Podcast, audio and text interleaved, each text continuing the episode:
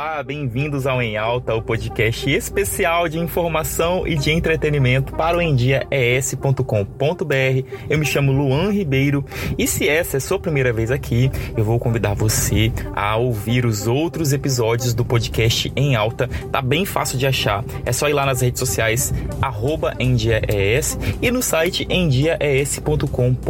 Aproveita você capixaba, passa lá, tem conteúdos que são de extrema relevância para a sua vida. Saúde, educação, segurança, o que está acontecendo aí, os destaques do Brasil e do mundo, tá bom? Não deixem de acessar. E se você, assim como eu, gosta de assistir, de ouvir conteúdos, o Estúdio em Dia ES vem investindo na produção de podcasts, de vídeos, para que você se informe de forma mais interativa e também acompanhando as tendências do mercado, né? É, além do podcast em alta, tem o podcast Mulher de Identidade, se escreve, se escreve assim, Mulher de ID, é assim que ele está escrito. Tem o Quero Me Conectar, tem o Pop em Dia, tem as entrevistas em vídeo que se chama Jovem da Hora e tem as lives que acontecem nas quartas-feiras, acredito que é de 15 em 15 dias, às 8 horas nas quartas-feiras, tá? Então, assim, resumidamente, tem podcasts, tem vídeo gravado e tem vídeo ao, vídeo ao vivo que fica também gravado para vocês ficarem bem informados, para vocês se entreterem também, porque nem tudo é só informação. Às vezes a gente só quer se entreter, quer rir, quer ouvir música. Então, o Em Dia ES tá tá servindo. Vamos falar assim, tá entregando, tá entregando conteúdo pra caramba. Então, vamos ao convidado de hoje, que é secretário de Estado de Controle e Transparência do Espírito Santo, Edmar Camata. Seja muito bem-vindo, cumprimenta aí os, os ouvintes do NDS. Eu sou Edmar Camata, secretário de Estado de Controle e Transparência. É, estou à frente de um trabalho que eu considero muito importante, colocou o Espírito Santo de volta ao primeiro lugar de transparência no Brasil na avaliação do próprio governo federal, da Controladoria Geral da União. É, e conforme levantamento realizado pelo jornal Folha de São Paulo, também é, reconheceu o Espírito Santo como o estado que mais aplica uma importante legislação que é a Lei Anticorrupção, que tem como objetivo principal tornar o ambiente de compras públicas um ambiente limpo, competitivo e aberto a todo aquele que quiser fornecer para esse grande comprador que é o poder público. Secretário, o Espírito Santo ele foi apontado como o estado que mais aplica a lei anticorrupção e também o primeiro lugar no ranking de transparência em gastos no combate à Covid-19 e nos dados de vacinação. Explique pra gente é, sobre esses indicadores, como é que eles se deram, como é que a gente alcançou esses indicadores. Quando nós falamos que o Espírito Santo é o primeiro estado, né, em todos os levantamentos que existem hoje de transparência e de integridade, é, na verdade é um motivo de muito orgulho para todo aquele que é um cidadão capixaba, para aquele que mora aqui, e é também uma grande responsabilidade. É importante lembrar que para o ambiente de negócio ser competitivo, para a economia ser saudável, o combate à corrupção é algo importantíssimo. E não só combater a corrupção, mas buscar um ambiente em que a administração pública responda ao cidadão, seja participativa, dialogada.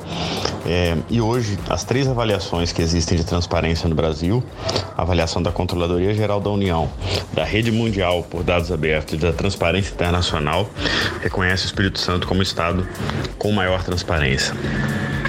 Ao mesmo tempo, o levantamento realizado pelo jornal Folha de São Paulo há alguns meses coloca o Espírito Santo como estado em números absolutos que mais aplica punições a empresas por infrações à lei anticorrupção.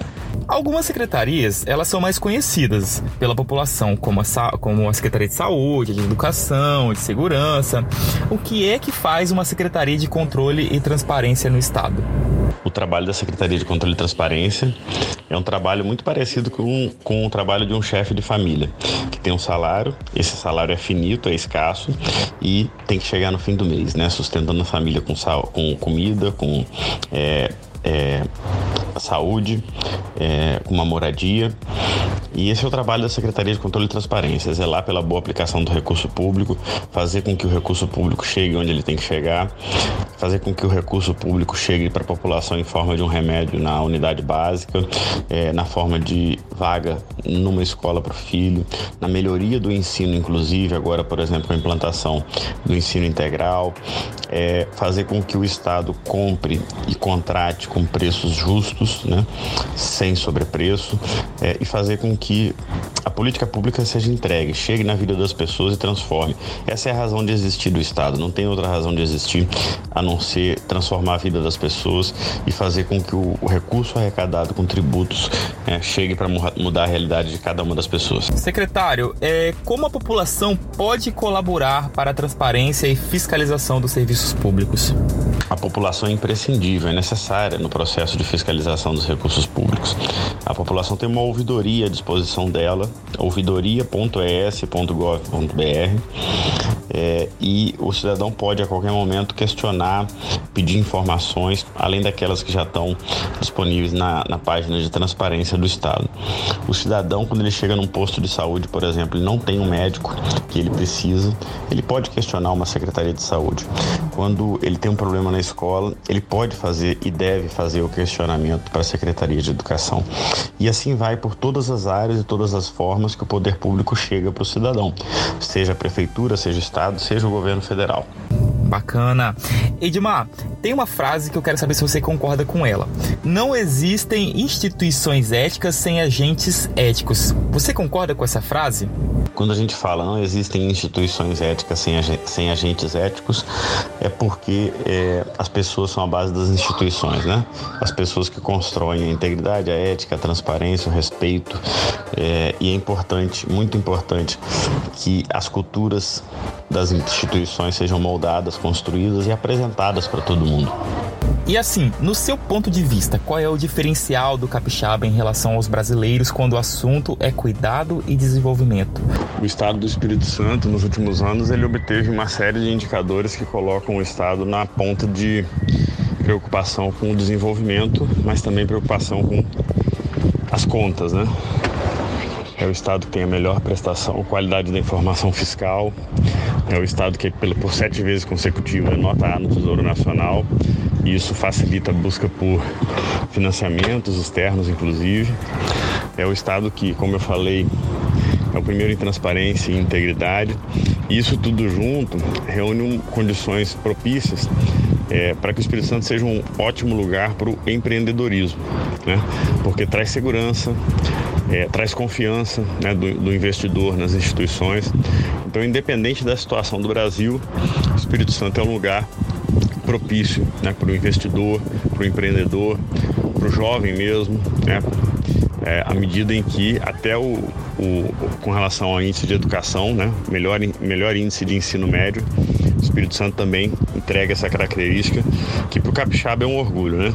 Edmar Camata, secretário de Estado de Controle e Transparência do Espírito Santo, muito obrigado pelo seu tempo, pela sua disponibilidade. Quero também agradecer a sua assessoria, que foi muito assim carinhosa é, ao receber o convite do Endia ES. E obrigado por ter participado. Então eu me despeço dos ouvintes, né, das pessoas que participaram aqui conosco, deixando em primeiro lugar as redes sociais da Secretaria de Controle e Transparência, por exemplo, no Instagram Seconte ES, é, e a minha rede social, né, Edmar Camata, no Instagram, para você poder acompanhar nosso trabalho, sugerir, participar, criticar, inclusive, mas, enfim, é, é, participar do desenvolvimento de ações em prol do Espírito Santo. Pessoal, é, mais uma vez, agradecer a audiência de vocês, agradecer a participação de vocês. Podem deixar sugestões de novas entrevistas, podem também dar a opinião de vocês sobre os, algum episódio, sobre este episódio, lá no arroba